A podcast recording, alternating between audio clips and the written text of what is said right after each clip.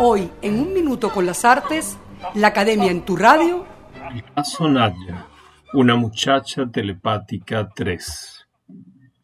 Para una comprensión más afinada y refinada de la relación de Walter Benjamin con el surrealismo, resulta productivo establecer ciertos paralelismos entre la experiencia de Breton con Léon Ghislaine, la muchacha telepática que se hace llamar Nadia, es decir, en ruso Esperanza, experiencia que como apuntamos se concentra en el periodo de aquellos 10 días de octubre de 1926 que constituyen el núcleo fundamental de sus encuentros y la experiencia de Benjamin Asclasis, la revolucionaria letona que el filósofo conoce en Capri en 1924 y con la cual mantendrá una relación sentimental e intelectual intermitente hasta que en diciembre de 1926 decide seguir sus pasos hasta Moscú, donde permanecerá hasta enero de 1927.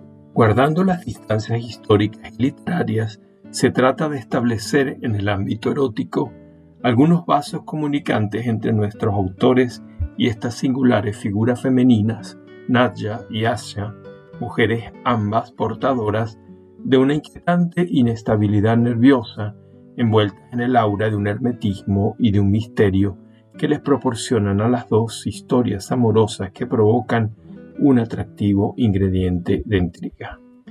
En cualquier caso, se trata de ver cómo se aproximan y se separan las líneas de vida de Benjamin y de Breton en relación con la mujer y su presencia paradigmática, portadora de la idea del eterno femenino, depositaria de un cúmulo de fantasmagorías eróticas que el surrealismo hereda tanto del amor cortés como del romanticismo. Se trata de ver, en fin, hasta qué punto Walter Benjamin es un surrealista también en el amor. Esto justifica en parte las siguientes preguntas. ¿Qué es lo telepático en Nadja? ¿Qué podría ser lo telepático en Ashalasis?